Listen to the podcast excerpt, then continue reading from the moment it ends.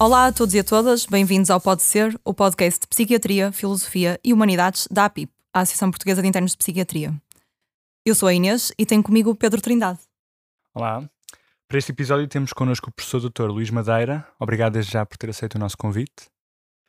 Para além de médico especialista em psiquiatria, é mestre em filosofia e saúde mental pela Universidade de Central Lancashire e doutorado em filosofia e psiquiatria pela Universidade de Lisboa. É ainda professor auxiliar de Ética e Deontologia Médica e Psiquiatria nas Faculdades de Medicina da Universidade de Lisboa e Católica e membro do Conselho de Nacional de Ética para as Ciências da Vida e do Comitê de Ética da European Psychiatry Association. Como podemos facilmente perceber pela bibliografia do nosso convidado, o tema de hoje tem a ver com ética. Vamos falar acerca da avaliação da capacidade para a tomada de decisão e da competência para o consentimento. Então, professor Luís, uh, o que é então a capacidade de tomada de decisão? Muito obrigado pelo convite, é um prazer estar convosco. Um, a capacidade de decisão é um termo que se refere à capacidade do indivíduo de decidir por si mesmo. Uh, diz respeito, historicamente, à possibilidade de respeitar a autonomia do, do, próprio, mas também assegurar essa mesma autonomia, a capacidade que o sujeito tem para tomar decisões por si próprio. E este conceito está enraizado em muitas coisas. Está enraizado do ponto de vista jurídico, está enraizado do ponto de vista ético eh, e, de alguma forma, hoje, na era em que vivemos, na era do novo legalismo, eh, não, não nos é possível escapar a esta, à sua utilização. Eh, podemos dizer que a medicina teve algumas eras, teve uma era da medicalização até os anos 80, na qual o médico tinha mais ou menos direito de agir no melhor interesse do doente, independentemente da decisão dele e depois começou a ser regulado do ponto de vista jurídico com o legalismo de Jones em 1980 e mais recentemente com o novo legalismo que veio substituir este legalismo com outras uh, necessidades de avaliar essa capacidade de decisão. Uh, esta capacidade de decisão é utilizada em muitos contextos, contextos de cuidados de saúde, contextos legais, um, ehm, e em particular, porque nos cabe aqui, por motivo de eu ser psiquiatra e vocês internos, uh, é na, na, na, saúde mental. Ou seja, a capacidade de tomar decisões na saúde mental pode estar alterada e uh, se não formos capazes de a avaliar, podemos tomar decisões em prol uh, de, um doente uh, que podem não respeitar a decisão dele, ou pelo contrário, permitir-lhe tomar decisões e seria da maior injustiça permitir a um doente que não está capaz de decidir, obrigá-lo a decidir. Então, e quais é são os critérios e como é que se avalia? Então, a capacidade de tomar a decisão é um é um, conceito complexo que tem várias dimensões que são expressas, por exemplo, em alguns dos instrumentos de medida que utilizamos na atualidade, mas que podem ser ditas também sem ser através destes instrumentos. Temos a compreensão, ou seja, quando avaliamos se um doente está capaz de tomar a decisão, temos que avaliar se o doente compreende o que lhe está a ser dito, e aqui temos várias formas de vulnerabilidade possível à compreensão. Eh, temos, por exemplo, pessoas que têm uma demência ou têm uma alteração Uh, intrínseca que limitam a sua, a sua compreensão do, do sucedido, e temos situações de vulnerabilidade extrínseca em pessoas que são de culturas diferentes, que não falam bem a língua que nós falamos e que não têm nenhuma limitação interna, mas que por motivo da interação connosco têm dificuldades a tomar decisão. Mas não basta compreender o que lhes é dito, a pessoa tem que ser capaz de apreciar, ou seja, nivelar as diferentes hipóteses, e aí depende também uma capacidade cognitiva de o fazer, mais uma vez com risco de uma capacidade um, cognitiva limitada poder não permitir este raciocínio, e, e, por último, ser capaz de comunicar a escolha, porque é isto que no fundo nós temos na maioria dos instrumentos mais uh, estruturados que temos, é, é, a capacidade de fazer estas quatro coisas: a compreensão, a apreciação, raciocínio e comunicação de escolha. O processo de avaliação é um processo de avaliação um, que eu acho que, por um lado, passa por uma entrevista semi-estruturada ou estruturada, passa por uma série de ferramentas que podemos usar uh, e por vezes tem que ser uma coisa sistémica, vai para lá do próprio doente, inclui a família, porque às vezes uh, temos que garantir que a história de valores da pessoa, que pode já não ser possível construir-se com a pessoa naquele momento, uh, temos elementos externos que nos podem ajudar nessa mesma construção. Mas às vezes também pode ser difícil uh, perceber até que ponto esses elementos externos estão realmente a ajudar, não é? Não sabemos também até que ponto o doente quereria, por exemplo, envolvido, envolvidos alguns elementos da família na sua situação clínica ou até eventualmente na, na decisão, não é? Uhum. Exatamente, ou seja, o que acontece é, eh, nós temos agora situações novas na, na lei, como exemplo a, a, eutanásia, não está regulada ainda, mas está em lei, e, um, e temos aí a capacidade de tomar a decisão. E podemos pensar num extremo oposto, a capacidade de tomar a decisão, por exemplo, uh, a capacidade, a capacidade de, de, de tomar a decisão para comer sopa ou para sair à noite. Então, entre pedir eutanásia ou fazer essas duas outras coisas, são exigidas capacidades diferentes. E, e quanto mais exigente é a decisão, maior é a exigência de capacidade. E há quem advoque no contexto da eutanásia, como o doente está numa fase terminal ou está numa fase em que há em stress Se não houver stress psiquiátrico, será, haverá stress psicológico ou físico que lhe motivam o sofrimento, não é? Nós não pensamos de forma cartesiana em que o físico e a mente estão separados. E esse sofrimento pode si só, por si só limitar a capacidade de tomar decisão. Porquê é que a família pode perturbar? Há vários motivos pelos quais isto pode, pode correr mal, não é? Ou seja, um, a primeira, a primeira situação é eh, quando um, os familiares são forças de coação, forças de coação uh, contrárias à vontade do doente e por exemplo, um, todas as situações em que um familiar quer uh, que um doente seja internado e um doente não quer ser internado, ou um, um, familiar considera que o doente está muito hostil, mas o doente, num quadro de uma doença afetiva, pelo contrário, sente-se mais saudável, não está tão vulnerável ou à mercê da comunicação com o familiar e todos estes processos de mudança que nós temos na doença mental podem perturbar a, a, a avaliação, mas muitas vezes os familiares também têm uma, um valor positivo. Nós não podemos pensar num modelo ético muito básico de que a coação é sempre externa. Há muitas situações em, em psiquiatria da coação é interna. Temos todas as situações em que o doente está delirante, ou, por exemplo, de uma forma mais simples, na anorexia nervosa. Ou seja, o doente. Há uma coação interna para um comportamento e os familiares são úteis na, na, na, na titulação dessa mesma coação.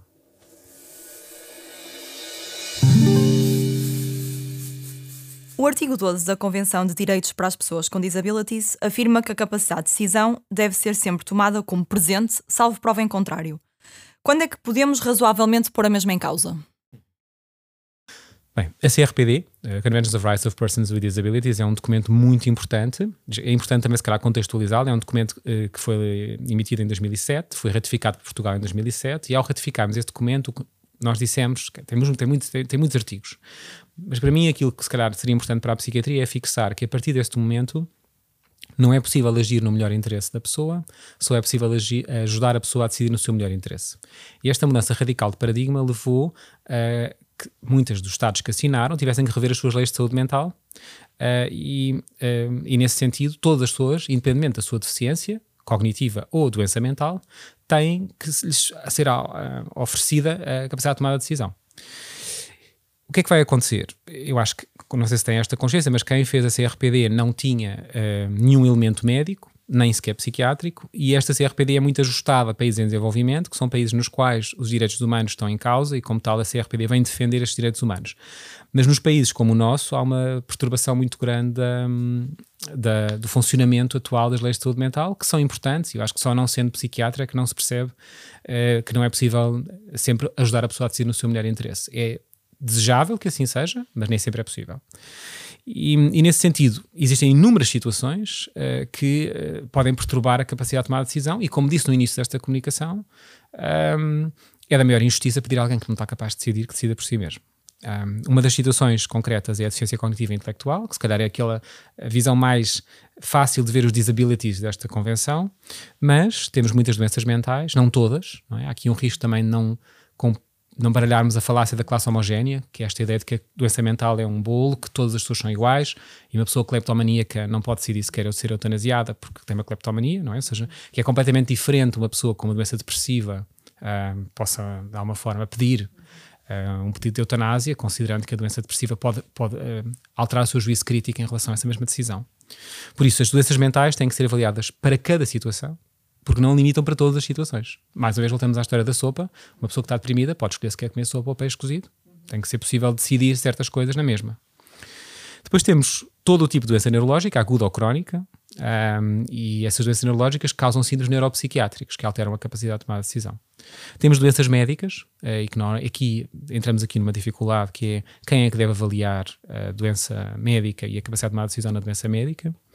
E todas aquelas coisas que alteram a capacidade de tomar decisão de forma aguda. E o, mais, o exemplo mais concreto é o consumo de substâncias, ou seja, a intoxicação alcoólica, se calhar, para leigos é o mais intuitivo. Muito bem. E portanto, tendo em conta todas estas nuances, percebemos que realmente não será fácil avaliar a, a capacidade de tomada de decisão e que temos que procurar sempre não cair no erro de generalizar. Portanto, perguntava-lhe quem é que considera que pode e deve avaliar esta capacidade de, capacidade de tomada de decisão. Sim. Um, então, a capacidade de tomada de decisão uh, deve ser avaliada pelo médico assistente. Eu digo sempre isto, defendo isto. Durante muitos anos fui médico de, de dar apoio de psiquiatria de ligação e uhum. considero fundamental que o médico, não psiquiatra, seja capaz de avaliar uhum. se o dental não é capaz de decidir. Que na prática não é o que nós vemos muitas vezes, não é? Infelizmente. Ou seja, muitos médicos têm dificuldade, mas talvez nós também, como psiquiatras, às vezes temos dificuldade. Estamos a defender urgência interna, o doente está com dispneia e também ligamos ao médico de medicina interna, porque claro. os internos habitualmente não, estão muito próximos ainda da, da, da formação geral e, e, como tal, tão confortáveis a fazê-lo, mas há muitos especialistas que também ficam desconfortáveis e aqui é um exemplo disso, em que é uma competência de todos nós, que todos nós temos que ser capazes de fazer um, e isso depende, quanto mais próximos estivermos do doente, mais fácil é avaliá-lo e muitas vezes o que eu digo aos colegas é que nem que seja só avaliar a vigília e um, se o doente está consciente, se está orientado no espaço, no tempo, em si em próprio ou em relação a terceiros, porque isso é o suficiente, se ele estiver desorientado, ele não está capaz de decidir. Um, quando o doente está vigil e o, e o, médico suspeita que há uma doença psiquiátrica ou um quadro clínico que não consegue avaliar, seja neurológico ou psiquiátrico, há sintomas para lá da alteração da consciência, então ele deve pedir apoio de um psiquiatra e talvez sejamos nós aquelas que mais facilmente somos chamados a decidir.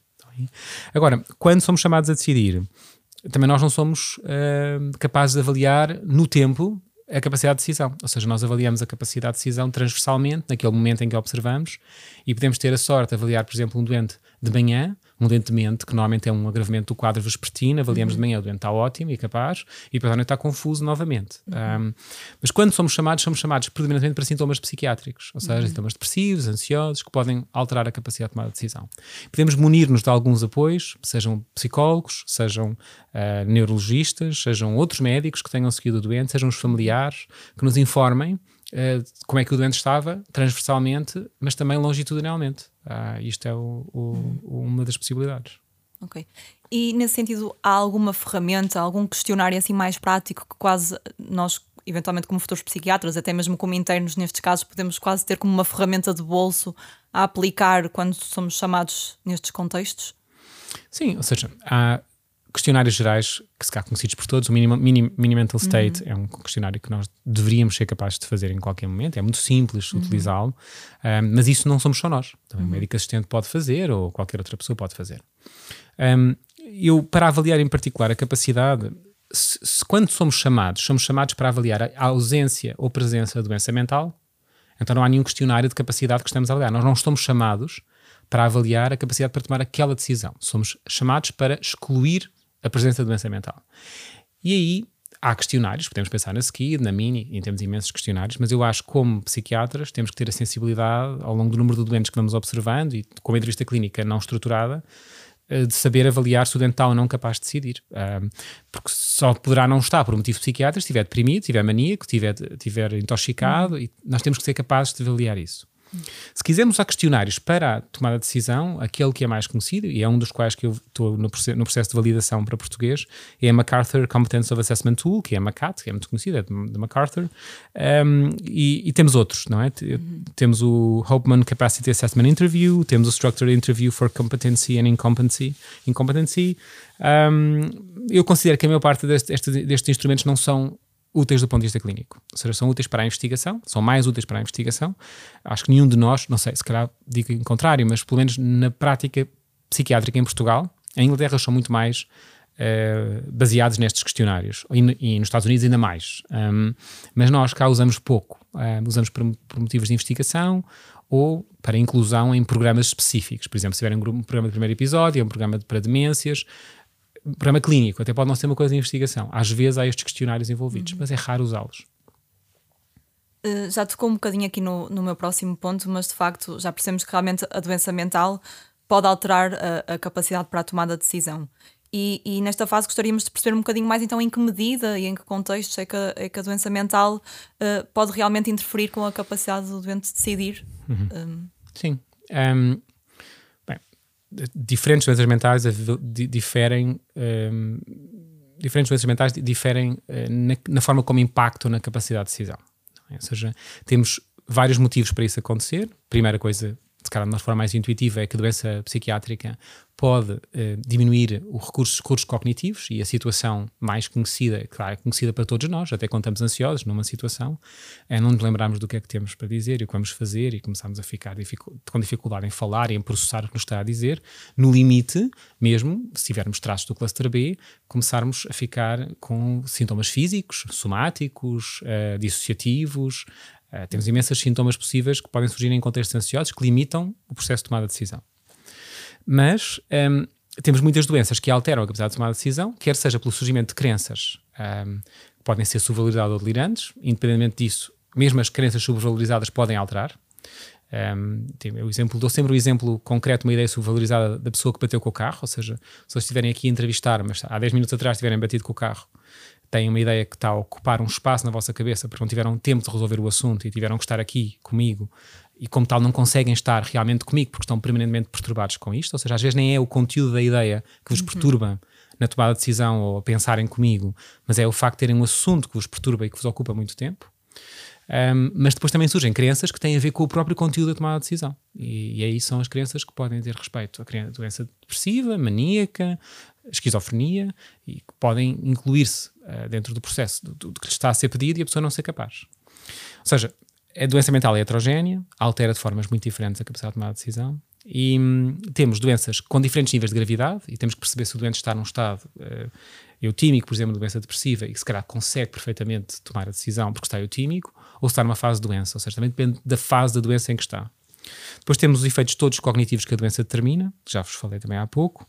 Um, e um dos assuntos, se calhar, importante aqui é a consciência crítica, ou seja, tomar uhum. consciência um, de que se está doente, porque por muitas vezes é para isso que se procura processo de tomada de decisão. É, eu tenho consciência que tenho uma doença e, e como tal, preciso ser tratado.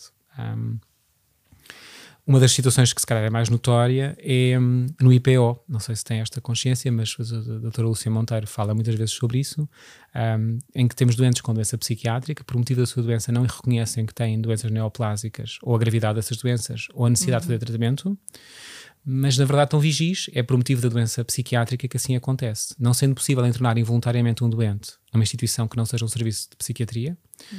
não há um serviço de psiquiatria no IPO, não é possível internar estes doentes contra a vontade deles, nem tratá-los para a sua doença contra a vontade deles. O que significa que não há tratamento. O que tem que se fazer este doente que está internado no IPO é dar alta ao doente, falar com o delegado de saúde, referenciá-lo a um serviço de psiquiatria, a uma urgência com o hospital com o serviço de psiquiatria, é internado pelo serviço de psiquiatria e para o serviço de oncologia dessa mesma unidade. E isto é tudo uma coisa Complexo. que para uma doença neoplásica é muitas vezes o fim, porque a pessoa não uhum. tem tempo depois de ser tratada.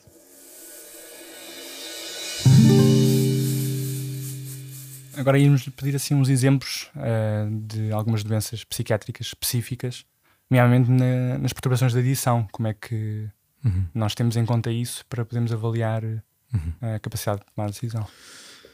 A capacidade de tomar decisão, do ponto de vista da avaliação médica nas perturbações de substâncias, é complexa. Um, nós temos regimes jurídicos europeus que nos mostram essa complexidade, que variam de país para país. Uh, a pergunta clássica é: se, eu, se eu me alcoolizar ao ponto de não ser capaz de decidir o que faço e matar alguém, se devo ser mais responsabilizado pelo que fiz ou menos responsabilizado, considerando que estava alcoolizado? E podemos dizer que, não podendo decidir, por motivo minha intoxicação, que eu não, uh, na verdade, não poderia ser responsável, responsável pelo que estou a fazer. Temos regimes jurídicos, como o português, como vocês sabem, por exemplo, um acidente de aviação alcoolizados, têm uhum. penas superiores, por causa desse mesmo motivo. Uh, mas temos outros regimes jurídicos do centro da Europa em que eles separam liminarmente as duas coisas, em que se pode dizer que a pessoa não é responsável pelo que fez porque estava alcoolizada, mas é responsável de se ter alcoolizado ao ponto de não saber o que é que está a fazer. Uhum. Um, e esse crime é um crime muito grave nessas legislações um, e compensa, mas que no fundo se calhar adequa-se mais a esta noção. Para um psiquiatra é muito difícil avaliar isto na medida em que nós temos doenças psiquiátricas de, com diferentes naturezas, mais value-laden, ou seja, com, dependentes mais de valores ou mais de factos, e uh, mais dependentes da biografia ou de coisas genéticas. E aqui temos a doença que depende de valor e de coisas biográficas é o luto. A pessoa está em luto e, como tal, há quem advogue que não deveria ser incluído como doença psiquiátrica, ou está triste porque aconteceu uma uhum. coisa, uma reação de ajustamento. Mas depois temos doenças como a demência, que claramente é uma doença pouco value-laden, é uma doença com muita dependência de factos uh, uhum. concretos, uma doença bio, bio, biológica no sentido do termo, e que nós também tratamos como psiquiatras. As perturbações do uso de substâncias são doenças complexas também do ponto de vista da operacionalização.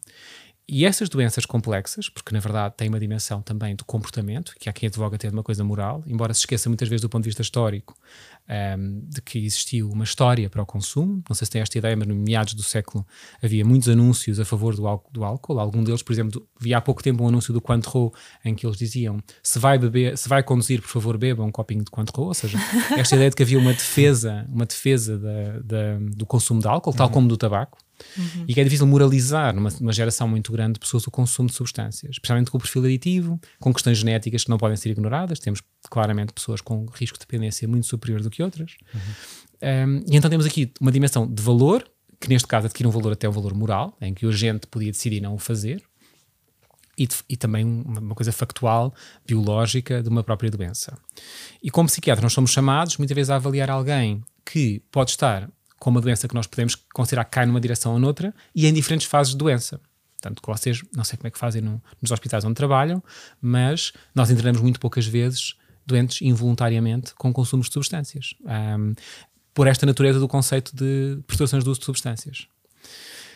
O que é que acontece? Muito o que nós temos que fazer é desintoxicar a pessoa ao ponto de ela estar capaz de decidir e, uhum. nesse contexto, uh, tentarmos que a pessoa decida por si mesma. Tanto que no Hospital Santa Maria, onde o serviço de, de dependências, até há pouco tempo, todas as dependências eram geridas pela doutora Fátima Ismail, era hum, esta sempre a ideia de dar alta ao doente para a consulta e, e, e o doente depois em consulta negocia um eventual, um eventual internamento quando tiver consciência crítica para a própria doença o indivíduo intoxicado, por natureza da sua intoxicação, não está capaz de decidir. Uh, isto é uma, uma, coisa relativamente básica da apreciação da própria natureza do que nós consideramos estar intoxicado. É como se fosse. É como, isto é uma pergunta falaciosa, no sentido como se há um, seres que não sejam plantas que façam fotossíntese, sendo que a definição de fotossíntese é a partida, são plantas que fazem, uh, ou seja, a partir uhum. da intoxicação, por natureza da própria intoxicação, altera a capacidade de tomada de decisão. A privação de substâncias também altera a capacidade de tomar a decisão. Ou seja, muitas vezes de causa, uhum. dependendo do tipo de substância, mas pode causar disforia, irritabilidade, pode causar um, todo o tipo de sintomas. Um, e, enfim, depois também já falámos aqui um bocadinho da anorexia nervosa. Nesses casos, não podemos esperar que a pessoa ganhe um bocadinho de crítica, ou seja, saindo da intoxicação. Como uhum. é que uhum. fazemos nesses casos?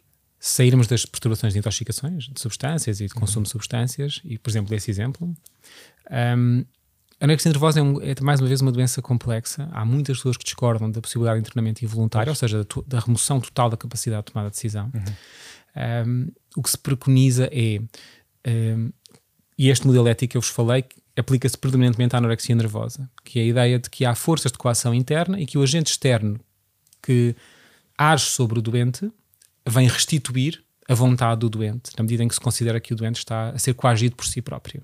Uhum. E isto é um modelo contemporâneo de avaliar do ponto de vista ético a decisão do psiquiatra ou do técnico que for ajudar o doente. E, e o que se sabe é que, eh, dependendo, dependendo do peso, podem surgir maiores ou menores distorções cognitivas um, e vivenciais do seu próprio corpo.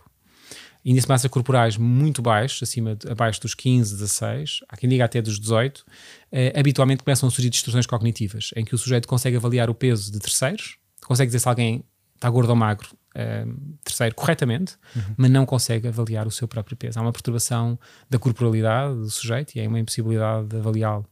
Por isso, nestes doentes, o psiquiatra tem que agir um, e é importante que existem um, suporte ético e legal que no fundo nos ajuda a tomar, tomar, tomar essa decisão, porque agir em prol de um terceiro é uma coisa que tem uma violência significativa. Não sei se já tiveram a internar alguém contra a vontade, mas é uma experiência que exige hum, uhum. um, um, desgaste, que há quem diga que é por forma de fadiga por compaixão.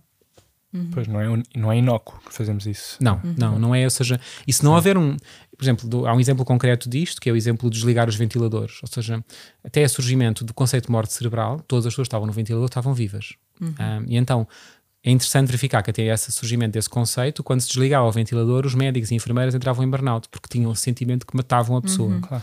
Foi importante o conceito de morte cerebral para para que os médicos sentissem uhum. que o doente já está morto. Já e, está. A e palavra mesmo, morte já está lá antes, não é? Sim. Mas mesmo assim, nenhum médico diz que o doente está morto, diz sempre que ele está em morte cerebral. Nós conseguimos uhum. distinguir as duas coisas.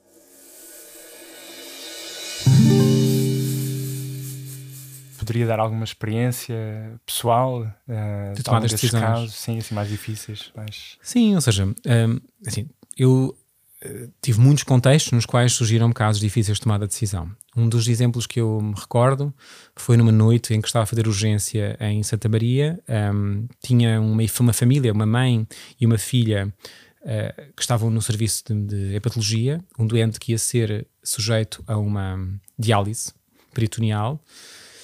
No dia subsequente, e eram três e meia da manhã, ligam-me para a psiquiatria porque estavam os bombeiros de Torres Vedras na, no serviço e com o doente na maca já para o levarem, porque a família disse que o doente queria morrer em Torres Vedras, queria morrer num local específico e não queria morrer ali.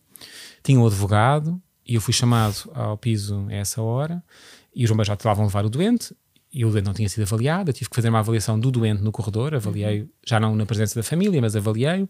É um doente obnubilado, claramente num estado incapaz de tomar decisão, encefalopatia hepática, claro. Uhum. E, e não podendo ele decidir, não havendo um procurador de cuidados de saúde, nem havendo testamento vital, eu não posso autorizar que um familiar decida pelo doente. E isto significa que eu devolvi o doente dentro uh, à unidade de enfermaria, aos gritos a família no corredor, que uhum. não podia fazer isso, e ficou doente, ficou a equipa. E quando sai outra vez, tem os dois familiares, ela, a mãe e a filha, a chorarem, e vêm ter comigo e dizem-me dizem que se calhar isto até é pelo melhor, porque nós não queríamos que ele fosse, nós queríamos que ele viva, nós estávamos só a tentar respeitar a vontade uhum. dele, e isto era uma coisa que nos custava a nós muito tomar esta decisão por ele. Mas sentíamos que tínhamos que o fazer, não sendo possível, uh, até nos sentimos mais aliviadas não termos tomado esta decisão. E por isso, às vezes, o processo de tomar a decisão exige de muitas pessoas diferentes muita coisa. Eh, nós temos isso eh, muito visível em doentes com doenças terminais, doenças graves, com psiquiatras que avaliamos isso. Em doença psiquiátrica em si, nós temos imensos exemplos de internamento compulsivo, em que situações em que nós vemos que a pessoa está num enorme sofrimento e é interessante ver como eu acho que talvez os quadros mais difíceis são os quadros das manias disfóricas, são quadros nos quais a pessoa não tem consciência crítica, está muito ativada, muito querulante, em que, paradoxalmente, uma atitude paternalista pode ser muito mais útil. Porque eu assisti a alguns colegas nossos que são muito legalistas nesta estrutura, então entrevistam o doente até ao infinito para garantir uhum. que não tem mesmo a capacidade de decidir, e às vezes mais vale uh, agir de forma paternalista. E agir de forma paternalista, para mim, o paternalismo tem um valor grande, ou seja, tem um valor. Não um paternalismo duro, neste caso até chega a ser um paternalismo duro, mas uh, não esquecermos que nós, na psiquiatria, se tivermos um doente que vem à nossa consulta, abre a porta, olha para nós, não gosta de nós, fecha a porta e vai-se embora, nós não podemos dizer o doente é autónomo, ele vai à vida dele e depois logo vemos se ele quiser voltar. Nós temos o dever ético de ir atrás do doente e perceber uhum. se ele está bem para tomar esta decisão, porque na psiquiatria ele pode não estar bem. Este exemplo da mania disfórica é interessante. É um doente maníaco eufórico. Este era um doente maníaco eufórico que estava com crenças místicas com Deus e com e que eu tinha que ele queria que ele tinha que tomar uma olanzapina porque ele estava muito muito eufórico e muito acelerado, já não dormia há não sei quantos dias. Ele disse que só se Deus viesse e lhe dissesse um, é, que, que, ele tinha que fazer isso. E então eu pedi ao enfermeiro que estava na urgência que viesse e fizesse Deus. ele estava mesmo muito maníaco e ele veio à, veio à sala e disse: Ah, eu sou Deus. E ele, ah, sim, tenho aqui o comprimido. E, e ele tomou o comprimido e dormiu. Uh, Podia-se dizer que este doente era um doente que claramente podia ser gerido não uhum. desta forma paternalista, pois. mas de uma forma mais autónoma, dizer, olha, uh, não é possível, vamos uhum. amarrá-lo e injetá-lo. Claro. Claro. Uh, e há aqui uma gestão de, das expectativas de, que requer prudência uhum. e não é linear. E mesmo depois da questão também de não perturbar a relação médico-doente, não é? No caso, por exemplo, eventualmente se a pessoa que interna este doente de um modo mais, uh, pronto, mais contentor, coercivo. até mesmo do ponto de vista físico, mais coercivo, exatamente, depois eventualmente ser a pessoa que vai segui-la em internamento, pois não é? O impacto que isto pode ter na adesão ao tratamento a posteriori. Sem dúvida, sem dúvida. Ou seja, é preciso ter muito cuidado.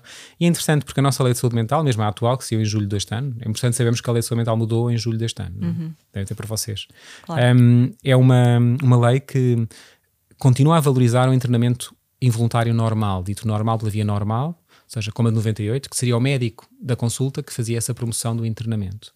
E, e em Portugal sempre aconteceu ser, o, ser o internamento por via urgente, uhum. ou seja, uhum. por via hospitalar. Uhum. Que eu até acho que, não, até acho que pode ser uma coisa que protege a relação médico-doente. Uhum. Paradoxalmente, porque é um médico que age e que não contamina a relação de ambulatório, apesar de ser um médico de ambulatório muitas vezes que faz o encaminhamento ou faz pelo menos o, o, o aviso ao delegado de saúde para, para poder fazer esse encaminhamento, na verdade é um médico estranho, que muitas vezes não vai ser um médico de internamento do doente. Mas a vivência de coerção uh, no internamento involuntário, por vezes, é inferior à vivência de coerção no internamento voluntário. Há estudos sobre isso, ou seja, 15% dos doentes internados involuntariamente sentem-se coagidos no internamento, mas 20% dos doentes internados voluntariamente sentem-se coagidos. Por isso não é linear que está uhum. internado involuntariamente leva essa experiência.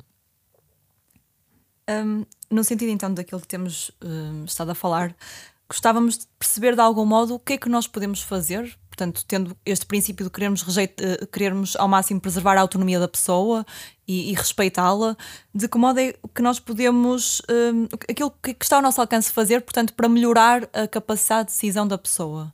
Há alguma coisa que nós possamos fazer nesse sentido? Mais uma vez, vai depender da, da doença de base uhum. da pessoa, não é? Sabe-se, por exemplo, que síndromes demenciais, uma das coisas que ajuda muito à capacidade de tomada de decisão uhum. é um, o reforço contínuo uh, da informação prática do dia a dia e a existência de, de, de, de uma estrutura uh, do dia a dia uh, habitual, ou seja, seja o doente estar no seu ambiente de casa, uhum. porque no fundo há muito stress, que é um stress mesmo contextual do internamento, e a confusão muitas vezes surge nos doentes dementes no internamento porque eles estão em meios em locais diferentes, com horários diferentes.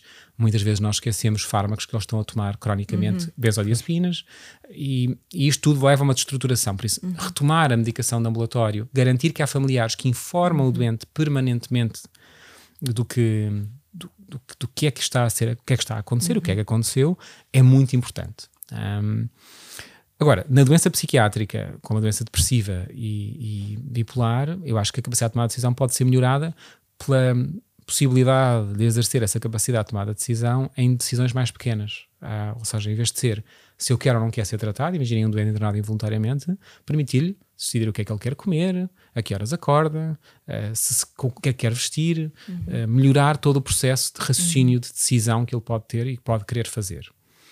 Será impossível retomar uma capacidade de tomar a decisão plena sem a recuperação uh, sintomática e funcional do doente. Uhum. Uh, Sendo que isso às vezes também é difícil, não é? Em contexto de internamento, muitas vezes com regras apertadas, uh, acaba por ser um bocadinho difícil, se calhar, pôr isso em prática, pelo menos Sim. minha experiência. É, eu acho que nos nossos internamentos estão menos preparados para isto, uhum. mas há países da Europa, por exemplo, Inglaterra, eu trabalhei em Inglaterra e, e eles são mesmo muito, eles são muito obsessivos, não é? São muito rigorosos na, neste tipo de estrutura de. E então tem mesmo isto quase uh, imposto até. É, este é um dos paradigmas do feminismo de quarta geração, que é a transformação de, dos, deveres em, dos direitos em deveres, ou seja, de repente a pessoa tem direito a tudo, mas tem um direito que depois já é um dever, porque eu tenho mesmo que decidir. Uh, ah, um, na prática, tem que haver aqui um equilíbrio, alguma prudência, mais uma vez, não é? Não se vai pôr as pessoas a decidir sobre tudo, mas há de facto regras no internamento para o bom funcionamento de uma instituição e do, do local onde a pessoa está.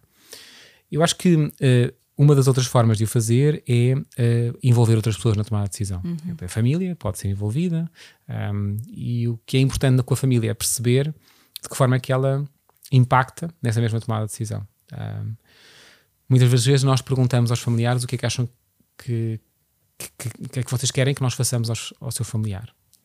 Mas o que devemos perguntar é o que é que o seu familiar queria que lhe fosse feito. Ou seja, isto uhum. é muito importante distinguir uh, esta pergunta para com os familiares e não é linear para toda a gente. Eu tive discussões complicadas no, em reuniões de psiquiatria de ligação em que colegas meus especialistas discordavam de mim, ou seja, eles acham que é a família a decidir. Uhum. Uhum. E eu sempre achei que nunca é a família a decidir, ou seja, quem decide é o médico, com base na história de uhum. valores do doente, que pode ser uhum. colhida com a família. Uhum. Isso é sempre a tomada de decisão, é do doente. Ah, e a família ajuda-nos a tomar essa decisão. Porquê? Porque é da maior uh, violência imaginarmos um familiar a tomar uma decisão que depois tem um desfecho negativo. Ou seja, quer que o doente tenha alta ou quer mantê-lo internado. O doente tem alta, suicida-se dois dias depois. Claro. Ou seja, é da responsabilidade claro. da família. Pois. E mesmo em relação à tomada de decisão em relação a medicamentos. Ou seja, uhum. imaginem que fazemos um, um, que o doente desligar os ventiladores. Uhum. Uh, também claro. é outra forma de, de avaliar a capacidade de tomar a decisão muitas vezes perguntam à família que desligamos o ventilador ou não, e passar duas semanas descobrem a cura da doença que o doente tinha. Ou seja, a pessoa vive para sempre culpabilizada de ter tomado essa decisão. O que nós temos que avaliar é o que é que o doente queria dizer e se na ausência da possibilidade uhum. de ele decidir, saber com a família qual seria o projeto. Um, outra forma de melhorar a capacidade de tomada de decisão, por vezes, é as chamadas Advanced Directives em, em psiquiatria, que uhum. é uma uhum. coisa que está ainda em discussão eu não sou totalmente a favor dessas Advanced Directives, acho que são muito difíceis de aplicar à psiquiatria, tem outras áreas em que podemos aplicar. Um, estas diretivas antecipadas de vontade, a ideia de que um doente eutímico pode decidir em propriedade o que é que lhe quer que seja feito quando estiver doente. Um, isso aliviaria a pressão sobre os médicos, porque já temos a noção da, da, opinião dele no momento da eutimia. Agora, eu acho que muitas doenças psiquiátricas graves, como a esquizofrenia, pode nunca existir esse período uhum. em que a pessoa está capaz. Uh, e lá por um doente dizer que não quer que lhe seja feito um antipsicótico poderão existir muitas situações nas quais nós, como médicos, temos que decidir fazê-lo e por isso temos uma diretiva de necessidade de levantar contrária a uma tomada de decisão que vamos ter, pode ser até mais violento para nós sentirmos que estamos mesmo a ir contra a vontade Sim. do próprio. Até porque isto também acaba por ser difícil mesmo para nós como médicos, não é? É Sim. um peso grande que às vezes temos Sim. que pronto, decidir e, e, transportar de algum modo. Decidir por terceiros é uma coisa muito pesada. Nós uhum. não, nós têm esta noção até, por exemplo, nas vossas relações pessoais, não é? Quando um, nós notamos muito quando temos eh, relações com adultos que nos colocam sobre nós uh, a necessidade de decidir coisas. Eu costumo dizer que não há maior prazer de ajudar alguém que não precisa de ser ajudado. É um prazer muito grande, não é? Vocês poderem oferecer a um amigo vosso, ou uma relação que tenham, coisas e a pessoa é autónoma e dá, e dá imenso prazer, porque uhum. a pessoa tomava conta dela própria, mas vocês fazem o pequeno almoço. Sim. Agora, se estiverem ao pé de alguém que todos os dias precisa que vocês façam o pequeno almoço, como sendo cuidadores, há um momento em que isto torna pesado. E nós, como médicos, temos uma outra camada dessa tomada de decisão e que exige um grande, uma grande responsabilidade, um grande conforto com a nossa incompetência ou com a nossa falência na tomada de, de, das nossas próprias decisões, uh, porque, como imaginam, a utilização de psicofármacos com um perfil de efeitos secundários implica avaliar um risco, um risco que é sempre subjetivo. Uhum. E numa sociedade em que já houve a medicalização do risco, ou seja, isto é uma coisa interessante que é, nós tínhamos a matematização do risco. Antigamente ir ao casino era uma coisa divertida íamos ao casino, era uma coisa burlesca, tinha uhum. dinheiro e tinha muita coisa envolvida. Depois há a matematização do risco, em que de repente nós percebemos que vamos uhum. lá perder, aquilo vamos perder e não vai ser, não vai ser bom irmos lá. Um, e recentemente, nos anos 50, houve a medicalização do risco, em que nós pedimos a, a, aos médicos que diminuam o risco de estarmos vivos. E então há uma exigência hoje que, a todos os médicos e à medicina que nós ajudemos as pessoas a a viverem mais anos, com mais qualidade, e essa exigência leva a um dever dos médicos de o fazer, sendo que nós gerimos sempre um risco na psiquiatria muito subjetivo. Uh, e é interessante, também dou o exemplo da, da, da, porta e do fumo. Ou seja, se vocês estiverem com os vizinhos vossos um, e tiverem lá os bombeiros e virem que sai fumo por baixo da, da porta, vocês partem a porta porque há fogo dentro da casa. O fumo é algo visível que vos dá autorização para fazer algo que seria violento e ilegal noutro contexto, partir uhum. a porta de alguém. Na psiquiatria não há fumo, no sentido de que não há. Um, nós não conseguimos observar com toda a certeza de que há um incêndio na casa da outra pessoa. Ou seja, só observamos comportamentos e, e e, e, sintomas subjetivos, muitos deles, um, e temos que decidir com esses sintomas. Isso é pesado, uh, exige uh, e implica. Eu digo sempre a formação de, em psicoterapia é importante. Ou seja, uhum. eu acho que é uma formação relacional que pode ajudar os psiquiatras a terem menos violência. Uhum. Por exemplo, eu vejo muitos doentes, não é? ou seja, vejo, não sei, 16 à segunda, 24 à terça, uh, e vejo todos os dias da semana muitos doentes, são 70 por semana. Por isso, ah, eu chego ao fim do dia com imensa energia. E há muitas pessoas que se sentem pelo contrário. Quando fazem consulta, se sentem esgotadas no fim da consulta, ou quando fazem atendimento, que vão ficando erudidas por isso. E para, até para a própria preservação do, do sujeito, é importante que, nesta, nesta. E a tomada de decisão é muito importante na, na, como peso relacional.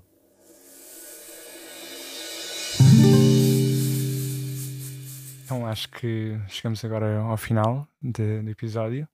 Uh, obrigado, professor Luís, novamente, por ter aceito o nosso convite.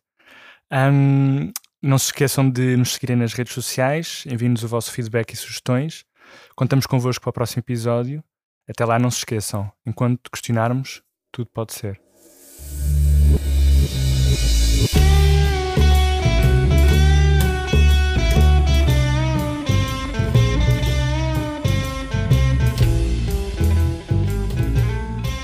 Apoio técnico.